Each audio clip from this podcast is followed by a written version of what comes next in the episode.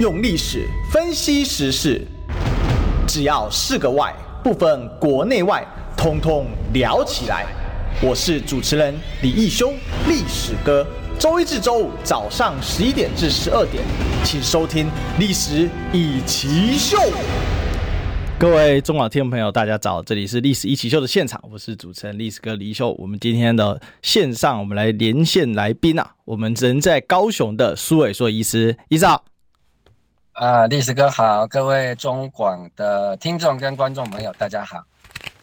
是，呃，我们今天呢来跟医师来聊啊，因为这个上次要连线，刚好医师有事情啊，所以我们就延到了呃这一周啊，那。接下来聊一个什么议题呢？哈，因为我们知道今年的这个选举啊，好，这个总统大选呢，哈，明天赖清德就要来登记，好，这个党内初选的部分了。那国民党目前呢还在混沌当中啊。不过我记得之前呢，啊，这个很有名的郭正亮啊，郭委员啊，还曾经分析过，他说今年的选举啊，应该说二零二四年的选举呢，应该是一场。要这个候选人要有一点台位啊，那这个有点台位是什么？其实就是讲到一个问题啊，就是说这个省级的情节。其实这个省级情节上次在二二八的时候又炒了一波啊，好，那其实这个问题呢，现在已经渐渐变成台湾了不可以谈啊，或者是不可以公开来讲，好像一讲就有这种歧视啊、分化族群的问题。可是呢，它隐藏在台面下的这个状况。还是很明显的哦。那我们这个，我们知道苏医师过去啊，常常的是其实跟绿营是互动很密切。其实他自己本来就是民进党党员哦。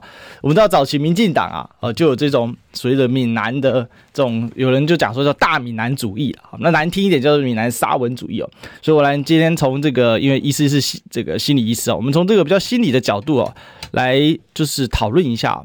就是这个省级情节呢，意思你怎么观察，在今天社会，特别是在台湾政治当中，他现在是扮演一个什么样的角色呢？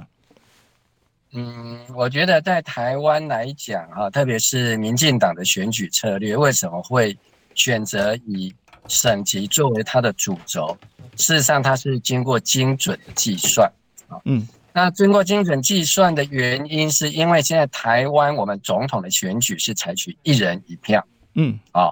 而且是只有在中华民国台湾地区啊，那目前宪法所规定的啊，跟两岸人民关系条例里面所规定的，就是台澎金马。那台澎金马这些选民，看你要用什么样子去划分。假设今天你的诉求是用性别，那你可能找不到优势。为什么？因为男女性差不了太多，好，基本上是一比一的比例。好，那你在整个我们的选民结构里面，你能够划分到最大的一块是什么？你会发现就是省级，啊，因为省级有一个绝对多数的存在，也就是我们一般讲的可勒郎啊，或者是刚刚讲的闽南籍的啊，或者是使用闽南语啊。那现在这个闽南语，当然民进党的方式是觉得说这个闽南还是太中国味道了啊，所以他们说现在要改成叫台湾台语。这件事真让我觉得很匪夷所思。台湾台语，这怎么想都觉得很怪。好，那不管如何，其实啊，归结到最后，其实是由选举的策略所规定的。因为选举既然是一人一票，嗯，啊，那我们用啊所有的分类方法，你能够分类到最大块的方式是什么？那就是透过省级的区分。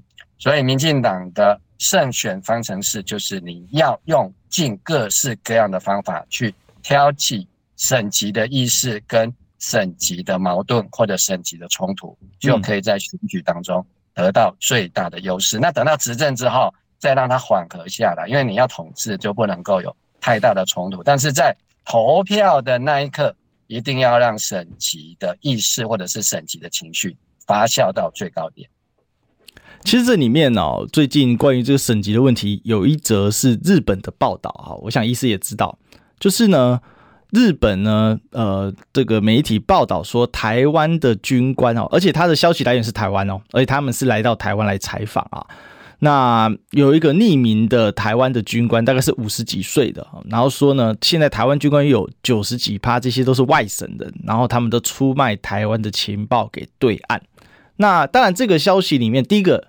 有没有有没有出卖情报哦？这个事情哦，第一时间是被这个呃我们现在的大鹏主委哈，这个大鹏主委给怼了回去嘛，好放他插的屁，好虽然是爆了粗口，不过第一时间确实也捍卫了呃国军，尤其是退出役官军的啊、呃、这些这个尊严嘛，哦那所以后来日本媒体虽然没有道歉，不过还是发了一个小小的跟邮票差不多大小的呃一个这个内容哈，那其实也不是更正，其实也不是什么，就是说只是说对大家。呃，感觉不好，好，感到遗憾这样子哦，当然是很小。不过另外一个问题就是，那这里面为什么刻意去强调九十几趴的外省军官，而且还讲到说蔡英文无法控制军队，因为这些高级军官都是外省人。那其实这里面就又隐含了一个省级的问题，而且尤其日本人其实在看台湾，他们还是会用这种省级的逻辑来看台湾。医师你怎么看这件事情呢？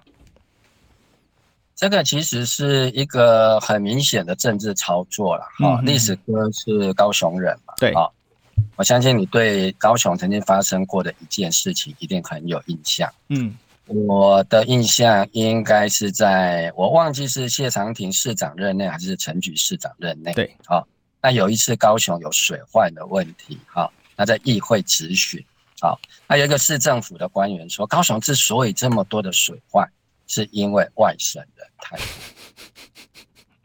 好，这个对比较年轻的朋友可能已经忘记了这个新闻。好，但是其实很多的政策的问题或者很多的内政的问题，当没有办法解决的时候，如果能够挑起省级的这一条神经，因为一旦挑起来之后，事实上就很难进行理性的讨论。嗯，好，那也可以掩盖非常多的问题。那为什么会有这个新闻出来啊？大家都在关心或者在争论，说台湾是不是在走乌克兰化的这样的一个进程？对。那如果把这个乌克兰这几年的一个进程看起来，你会发现台湾在某些方面有惊人的相似性。嗯。而刚刚所提到的这个所谓有啊百分之九十的退伍军人都到对岸去贩卖情报。然后再加上一个很重要的、很容易挑动情绪的，就是说这里面是因为很多的军官他还退，特别是退役的军官、退伍的军官，他都是外省人。这两个当一结合在一起的时候，其实就已经失去了讨论的空间。好，所以我也非常佩服这个大鹏主委的反应。嗯，啊，就用情绪回应情绪，所以他就爆粗口啊，所以后来这事情好像。也就迅速的得到了压制，大家就不敢啊，这个正反双方就不敢让这个议题再吵下去了。但是我觉得这样子的一个进程啊，这样的一个推进的方向是不会改变的。嗯，好，未来特别今年底、明年初就是总统大选，那么只会把这样子的一个议题继续的加大力道啊，不断的去挑起省级的情节、省级的矛盾。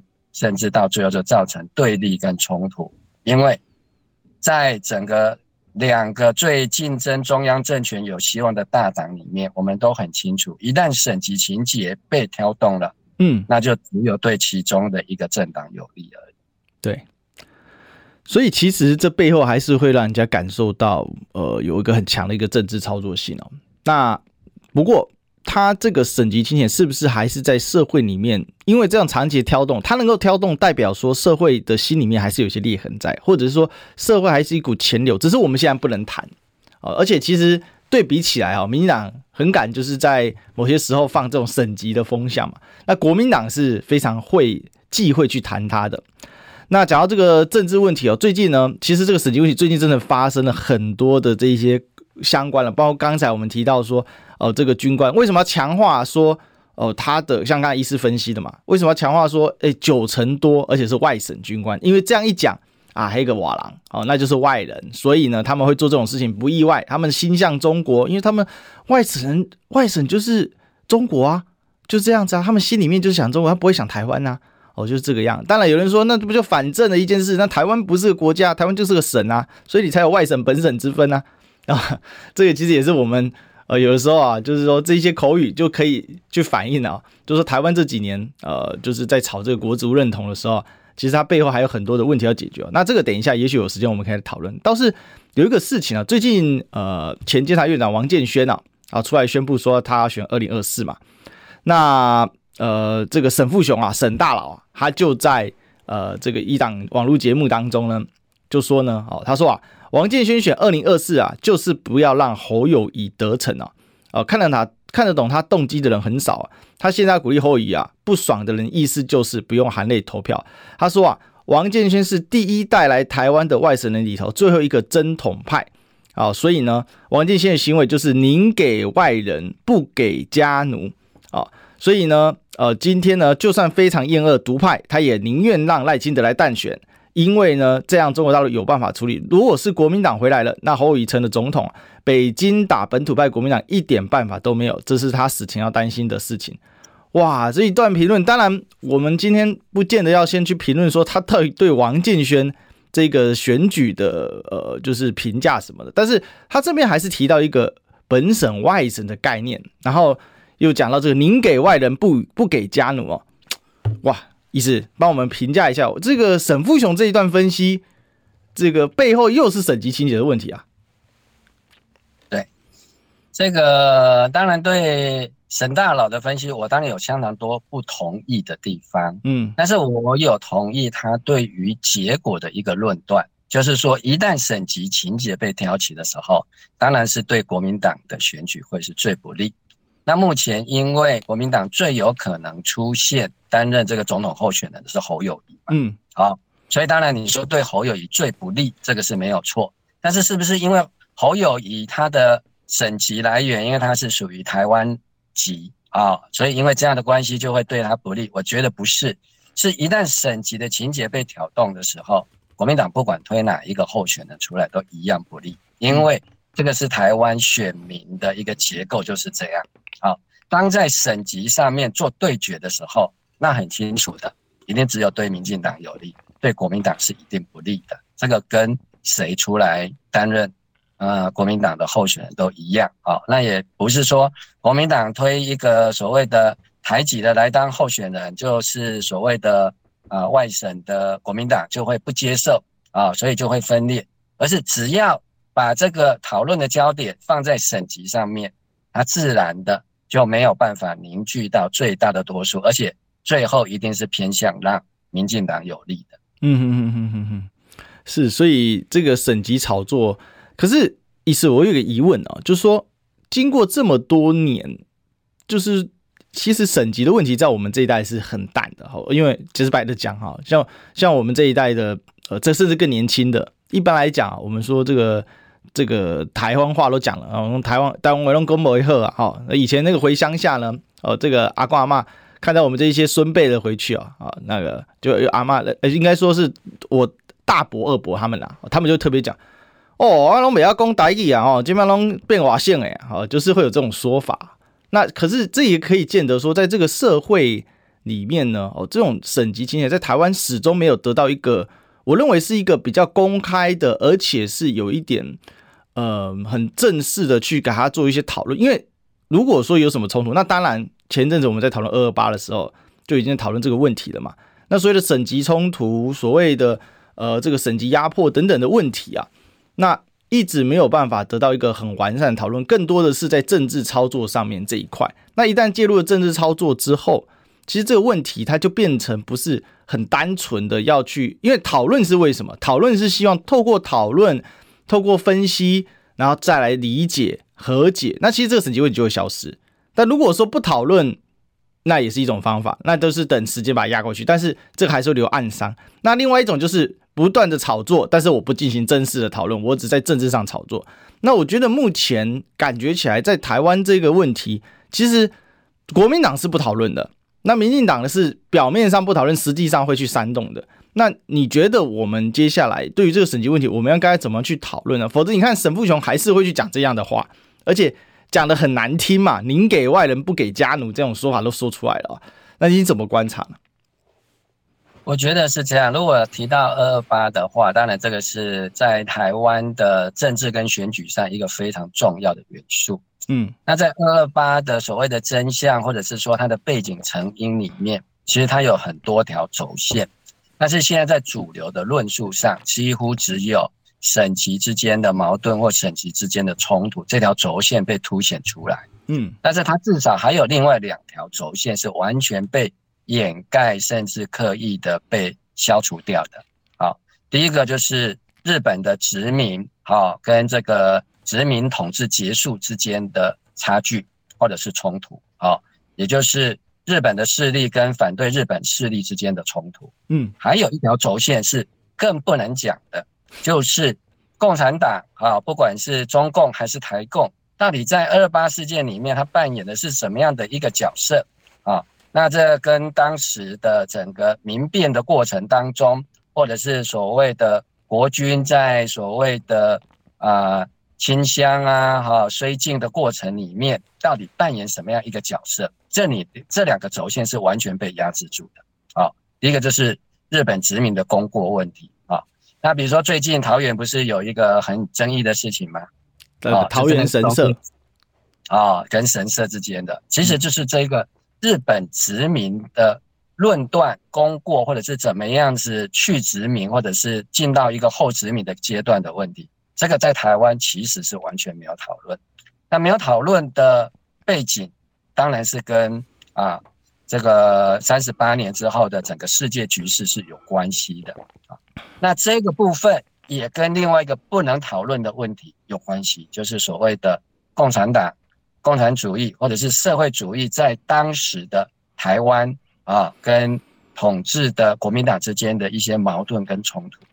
所以一旦这些问题都没有办法去面对的时候，就只剩下省级会被突出来。那省级一突出来，它又是比较容易去论述，而且带有相当大的一个情感在里面。所以它变成很容易煽动，而且因为省级之间会有口音的差别，对对，甚至呢，我们讲的更直接，有的时候甚至还连长相都有差别，嗯嗯，好，那也会有一些所谓的同乡啊、同学之间的连带关系，甚至还牵涉到一些社会资源，甚至连政府职位的资源的矛盾关系，也就是说，它很容易。炒作出一些相对剥夺感出来，嗯，以及归因的这个，比如说现在为什么我的生活过得比较不好，是不是因为我有某些省级的一个限制？那他的生活为什么比较好？哎，是不是它有一些省级的优势？因为这些东西很难做科学的论证，所以它就会形成一个啊很普遍的论述，很容易操作。那即使是在本省级里面，其实我们还看到有好几个。也同样没有被处理的，比如说，闽客之间其实也有很大的冲突跟情节的。啊，因为我自己是闽南人，河洛人，啊，我也知道我们在所谓的河洛族群里面，啊，对于所谓客籍人士也有很多刻板印象。嗯，啊，那因为我我自己是嘛，我就不晓得客籍是不是同样对我们这些啊河洛族群也好，是不是也有同样的一些刻板印象？好，那我当然也知道，在我的这个。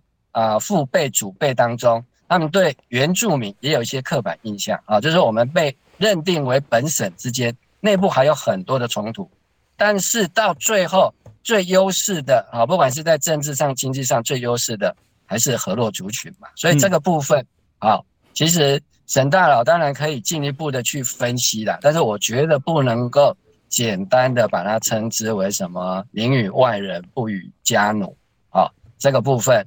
啊，当然就是都有很强的感情因素在里面，但是科学分析的部分是现在最欠缺的。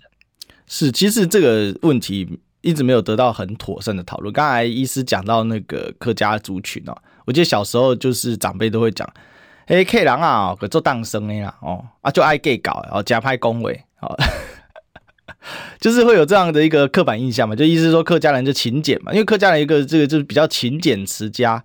哦，那他们也也会觉得自己比较勤俭的，但是就会变成去说，哎、那个那就是很怎样小气哦，然后很难说话。那很难说话，我觉得这有两层意思，一个是因为语言不通嘛。哦，像我们记得，我记得小时候我们住在那个小巷子里的时候，那巷子其实街同邻居是很接近的。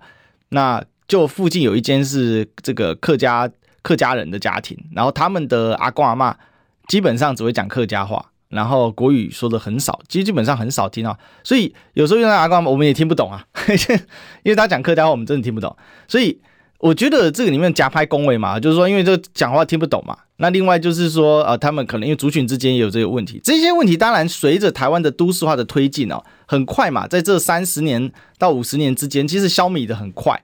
可是这个里面其实就是这种族群的整育。那为什么客家跟闽南的这个过去整育？哎，大家不要忘了哦，历史上啊，闽客械斗那可是多的啊，多不胜枚举啊。而且呢，闽客还经常成为啊清朝在这个平定乱世的时候很用、很常用的活用的一颗棋子哦。比如说呢，这个很有名的，不管是朱一贵事件或林爽文事件，这里面啊都有客家义民的参与。所以为什么后来诸罗县被改名叫嘉义县？嘉讲义民，这个义民是什么？就是客家人。那所以呢，就义民庙是客家人的庙宇嘛。哦，这个信仰。那可是奇特的是。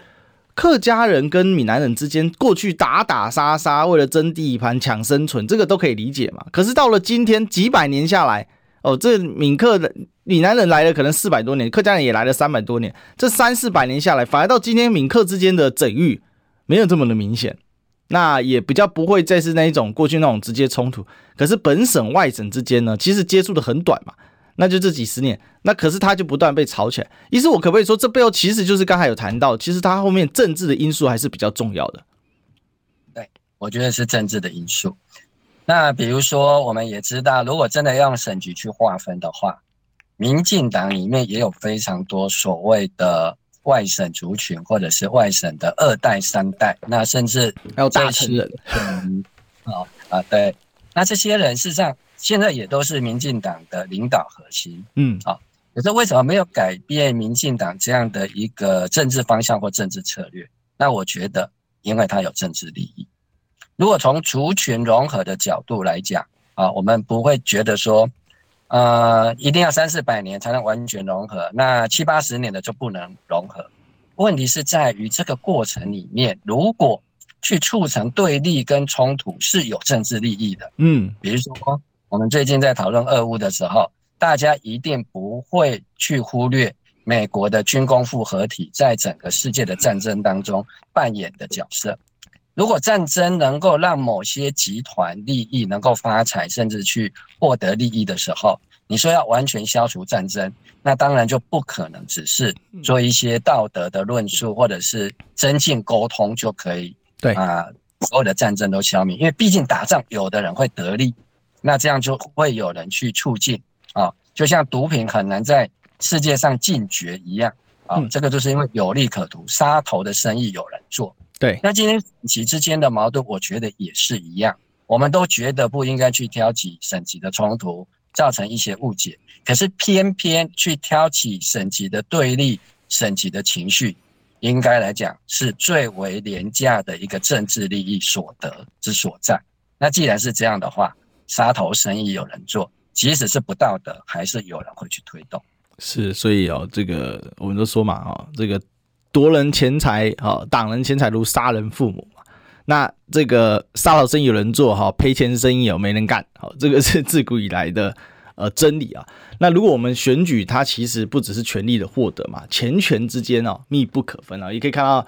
这个包括新竹大秘宝嘛，你们就可以看到，这选举获胜之后，哇，那能捞则捞哦，能干则干哦，这个事情呃其实很深嘛。所以其实刚刚医师把就是说杀头生意有人做，就其实选举在挑动这个，如果那这就是一桩便宜的买卖嘛，我的成本很低，但是我的收效很高，那这样子下去就会有人不断的去用这种。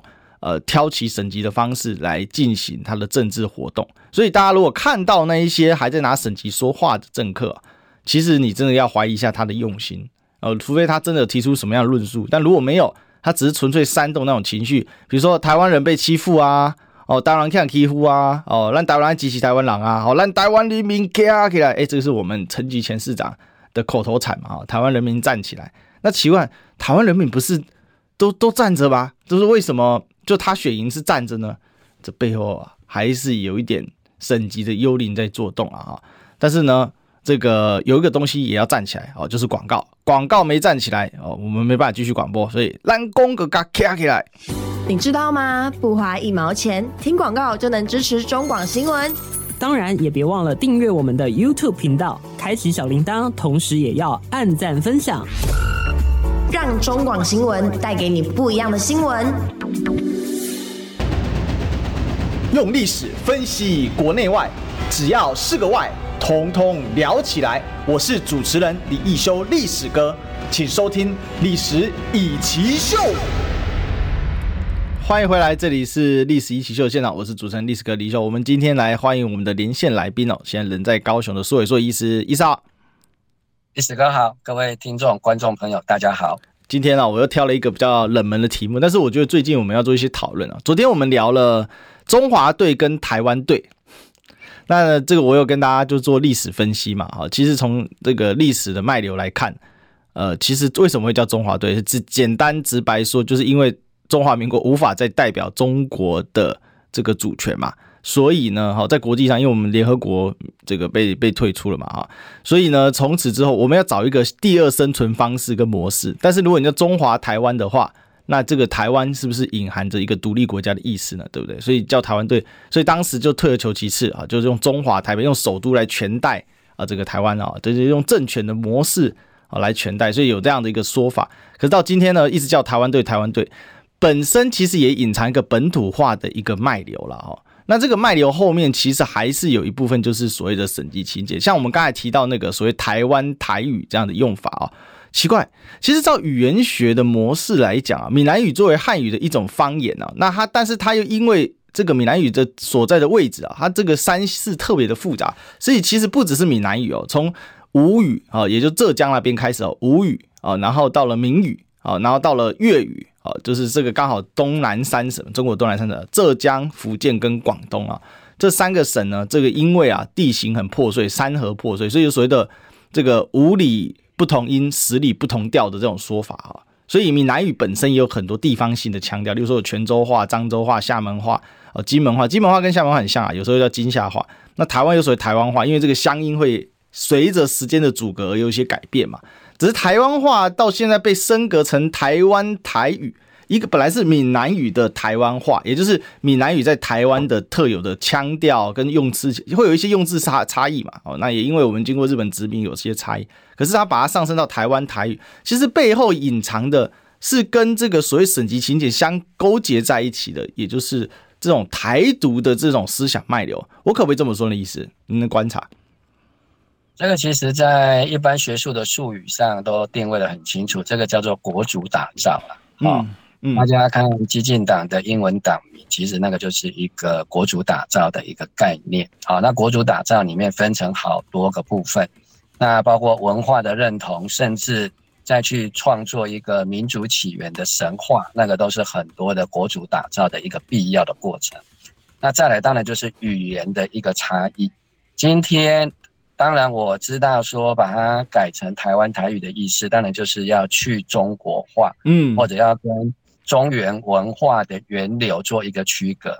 因为一讲闽南，那就会直接的指涉，这个又是从大陆来的，啊，中国大陆来的啊，哦，那这样就变成整个汉文化的一个支系而已啊，哦，那甚至就是很讨厌被认为说这是一个方言，嗯，哦，那方言就会指涉说哦。那台湾就只是一个地方，啊，这个在很多目前的一个政治论述上面，他们是非常精细的，他去思考这些，去计较这些问题。但问题是在于说，每一次到选举的时候，像前阵子柯文哲不是去这个跟着白沙屯妈祖这个去讲嘛，哦，绕境超保，嗯，对，他有一个感慨说，哎。在台湾哈，其实哈，在没有选举的时候，大家都非常好，也没有会彼此哈仇恨打击的问题。好，跟着妈祖都是妈祖的信徒嘛，好，都是只能做好事说好话。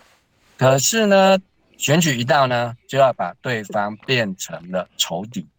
好，前阵子有个民众党的这个呃名嘴，他去这个上节目的时候，他就用脸书写出来，他说他跟黄姐同台啊。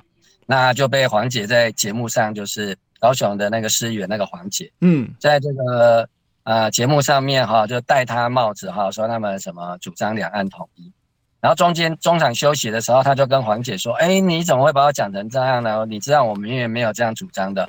黄姐就跟他说啊，我知道了，意思是说，我怎样讲你不被不是真正哈明着主张两岸统一的，可是。下一场上了节目之后怎么样？还是一样？为什么？因为政治基本上是一种工作，好，是一个职业，所以即使知道你不是为了政治上，还是必须要说你是，因为如果没有戴对方帽子，啊，那么选民就会觉得这一个政治人物可能立场不够坚定，嗯，讲话不够麻辣，啊，他知名度不容易上来，而且加上目前的一个媒体生态的确啊。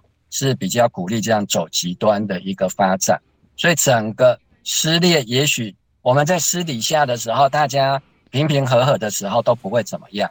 可是，一旦上了政论节目，一旦是在选举的时候做一种政治的对抗，它就会一次一次的撕裂。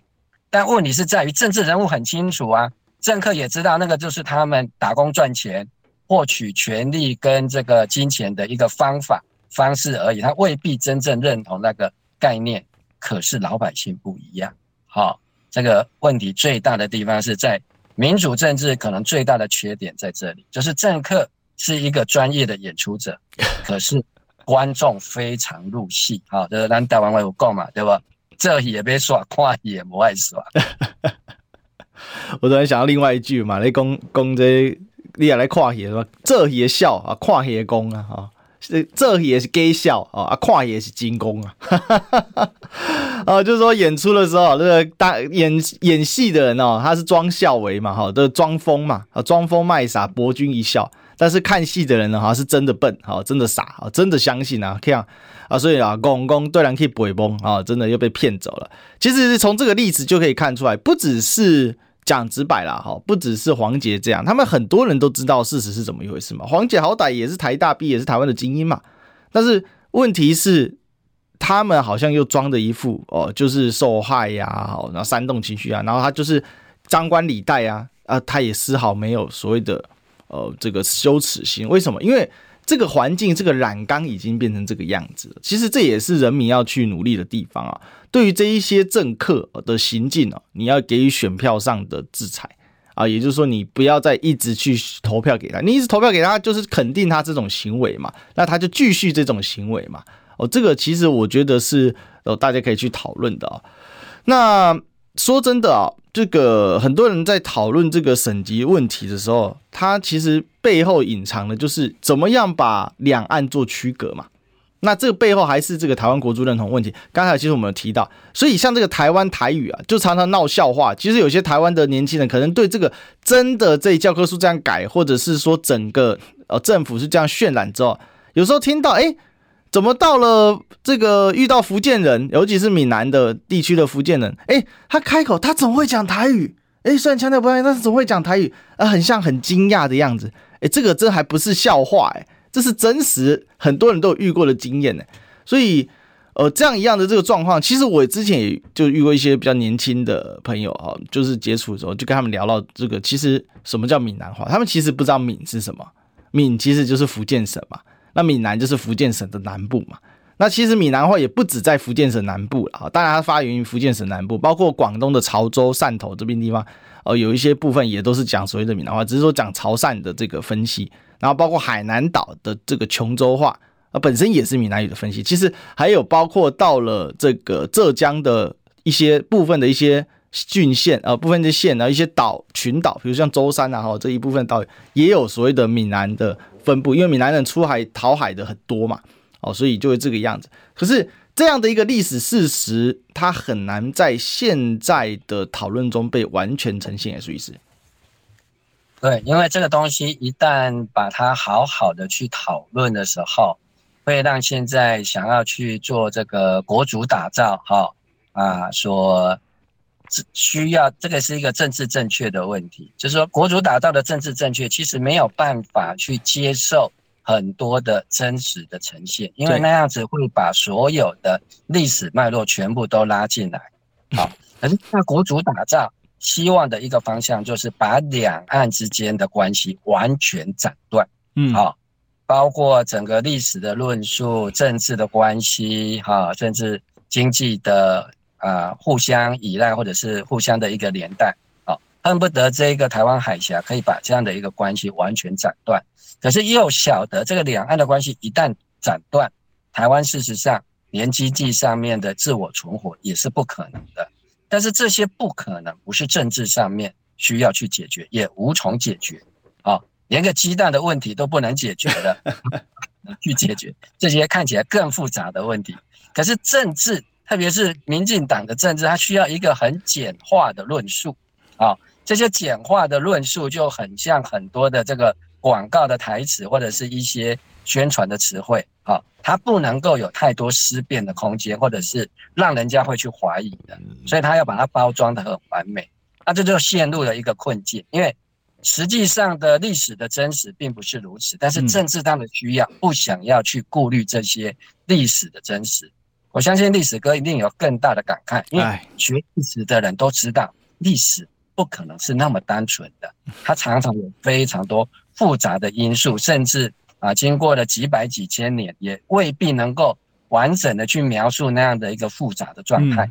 可是政治，特别是这种定期选举的政治，它是每天都需要一个简单的答案，对，去做动员，哦，用口号式的，然后煽情式的动员，特别在我们现在的这种啊网络的社交媒体的一个进展底下。啊，每个人的注意力一次只有十五秒，怎么在十五秒之内抓住大家的眼球跟注意力？所以就会让所有的论述越来越简单，但是这个简单带来一个危险，因为它就跟事实的偏离越差越远，最后只能成为一个政治的动员。这也是很多人担心说，我们有没有可能走向二次大战前的德国，又回到一个像纳粹这样子啊，只有一个。单一的、简单的、强调反复的宣传来代替真正的真实的社会啊，它并不是不可能，这个是我们必须要尽力去防止的。不然，其实所有人类历史上发生过的悲剧都有可能再发生第二次，甚至第三次。是我蛮同意苏医师对于历史的一个观察跟看点。其实历史为什么一定要追求真相？因为人要从中学习经验教训嘛，个人过往的经历。我们把它称之为这个经验嘛，个人过往经历的结晶呐，哦，就是你这这些经历给你带来的启示，你会把它称为经验嘛？哦，你为什么会这样想？哦，因为我这个我有经验呐。哦，你为什么会这样子去做呢？哦，因为我上次发生过，我我上次经验过了，所以这个是个人嘛。那历史是什么？历史是众人的经验的结晶嘛。所以有些东西不是发生过的事情就叫历史啊。哦，这个在我们历史学里面很重要。刚才苏医师提到，我就顺便顺口一提啊。因为像我们大一要修一堂课叫做《史学导论》，第一本书就做 E.H. 卡尔啊，卡尔所写的叫《What is History》，就叫什么是历史？我们翻译日话翻成《论历史》，里面在讲什么？里面就在讲历史的本质是什么？其实历史的本质通用一句话就是众人经验的结晶。我认为这个才是就是有意义的事情。那什么是有意义的事情？那当然是对。你曾经发生过的事情有意义，所以有些事情对这件事没有意义的时候，那它算不算历史？那它的这个历史属性就会被削弱。就，一样是过去发生的事情，但是为什么我们要知道这些历史脉络？这才能防止我们在很多事情上形成一种误判嘛。如果今天强行，比如说刚才谈到强行切割两岸，两岸完全没有历史根源，那两岸就剩什么？那两岸就剩敌对关系了。那剩敌对关系，那就是要开战喽。那如果要开战的话，那台湾还剩什么呢？这个这不就是一环扣着一环？当你对这个历史都把它忘却、都把它断裂的时候，都不承认的时候，那就会变成这个样子。历史绝对不是众人的谎言哦。我刚刚有看到有人这样讲啊，绝对不是哦。那个是后现代史学里面，呃，其实后现代我都不认为它是史学了。后现代在解构的时候，把历史搞得支离破碎啊。哦，那把很多东西呢强行硬套，那我认为那个是一个不对，不是很正确的解读方法啊。但是有个很正确的事情一定要做，就是我们的广告哈，进广告。听不够吗？快上各大 Podcast 平台搜寻中广新闻网，新闻还有精彩节目都准时推送给您，带您听不一样的新闻。中广新闻，用历史分析国内外。只要是个“外”，统统聊起来。我是主持人李易修，历史哥，请收听《历史易起秀》。欢迎回来，这里是《历史易起秀》的现场，我是主持人历史哥李易修。我们今天继续追寻历史，追求真相。我们今天的现场连线来宾是我们人在高雄的苏伟硕医师。历史哥好，各位听众朋友大家好。今天来跟大家讨论什么呢？今天呢，我们标题下的比较辣一点的，本省外省不可说的省级情节啊。其实这后面有好多好多可以很认真去讨论的。那刚才聊天室也有人呃留言说啊，这个叫做什么？呃，历史啊，呃，终究是历史，未来才是重点啊啊！如果是这样的想法，那历史更加的重要，因为历史的功能就是鉴往知来啊。哦，你充分了解过去，你才会知道未来会怎么走。人不是真正自由的，人都是被经验所束缚的，人都是被自己的各种教养环境所制。当你过度脱轨的时候，你就会被社会所制裁。为什么？因为你不符合大家行走的方向。我跟大家说，现在当然有很多人就是什么简居族啊，不出门啊，就会在网络上啊，这个换一个名字就是无限大的嘴炮，我想干嘛就干嘛。但是终究你不可能完全隔绝于这个世人之外，人类就是群体动物嘛。那群体动物是不可能违背群体动物的一个基本的行动方式，就是群体往哪走，大家就往哪走。你可以有一些不一样的声音、不一样的想法，有一些一定的自由意志，但不代表你可以完全不受这样的想法拘束。这个很多研究了哈，群体动物也不是只有人类在过，这么多动物都是过群体动物，鸟类啊，什么什么动物都有在过群体生活嘛。所以那这个群体动物在怎么移动呢？那靠的就是以人类来讲，人类就是靠的就是经验传承嘛。那经验传承靠的是什么？就是历史嘛。所以它是环环相扣的。所以台湾当然因为历史学不发达啦，所以呃，对台湾对历史也不是那么重视啊，所以常常会出现历史被政治所操纵的部分。这也就是我们今天讨论这个问题的一个核心的一个部分啊。所以在这一次为什么今天我想到这个点题呢？因为我刚好看到苏医师在上个应该上上礼拜啊，也写了一篇文章，当时。算是在对二二八做一些讨论嘛，啊，那苏医师就说，谁是外省人？过了二二八，我才说这题。对台湾省民来说，金门马祖亦是外省人，反之亦然。哈，就是说金马看我们也是外省人，所以金门人常常讲那是你们台湾的事情，而不是我，我不是台湾人。我有好多金门人都跟我这样讲，我说你会觉得你是台湾人吗？不会说我是台湾人。那他，那你出国的时候怎么办呢？如果这样硬要解释，我会说自己台湾，但是。我真的不是台湾人，我年轻人啊，金门年轻人很有意思哦，因为他们确实长大那个地方叫做中华民国福建省金门县哦，他们还有省政府在当地啊哈，只是说因为省虚极化，所以很多的工作被经济部给并入并入了哈。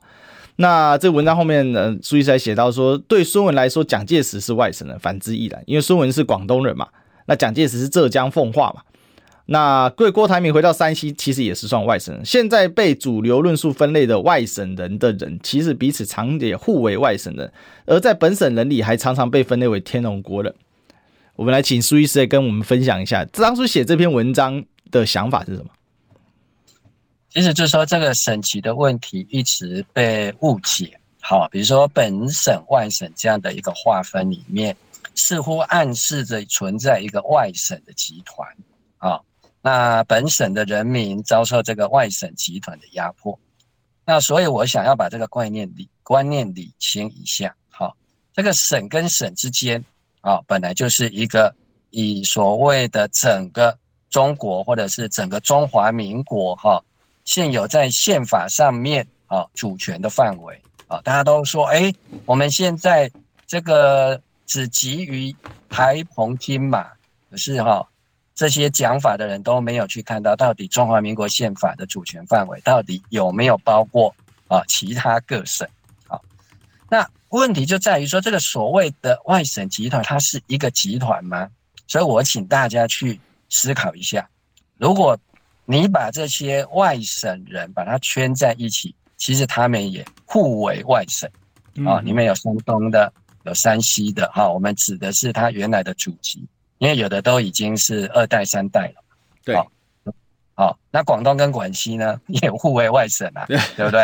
啊、哦，广西的人不会觉得说，哎，我是广东人啊、哦，讲的话也不太一样啊、哦。我们甚至如果来细分的话，啊，台湾自己讲的这些啊，我们的母语啊，就算是所谓的啊闽南语、河乐威啊，也有南腔北调啊，也不太一样啊，哦，用词用语也有差别啊。甚至漳州腔跟泉州腔，刚刚讲闽客之间的一个冲突啊，所谓的异闽的存在，对，很有名的是漳泉械斗，对不对？讲的话都算闽南话啊，啊，只是一个是漳州腔、泉州腔，彼此还是为了为了资源而去互相争夺。那更不要讲说自己同一个家族之间兄弟戏强，甚至啊演变成凶杀案的也很多。对，所以我觉得，如果要无限的划分、制造仇恨的话，连一个家庭里面都可能互为仇敌。嗯嗯嗯。那这样的一个情况，其实不管是在所谓的西洋史、东洋史，或者是在中国的历史上面，也非常多地域主义啊，或者是地方的割据。对，那个都是非常非常可怕的事情，所以，我们今天如果没有去正视这个问题，啊，我们好像把它鼓动起来，好像一时之间，台湾好像得到了一个短暂的利益，或者某个政党得到了一个短暂的利益。但是如果继续扩大的时候呢，台湾如果要继续煽动这样子的一个省级的划分，好，有一天真的。大陆人跟台湾人之间也彼此互为外省，然后大家的所谓的省级情结也强化到一定的极点。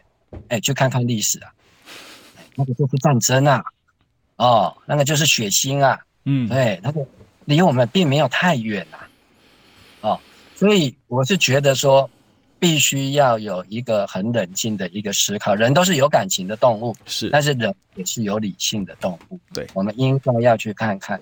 这种仇恨的言论的政治动员是非常可怕的，因为这一种仇恨一旦被动员起来的时候，有时候想收是收不回来。是哦，是，甚至连煽动的人自己都会深受其害啊！特别最近啊，有一个网络的一个言论，我看了真的非常非常的难过啊！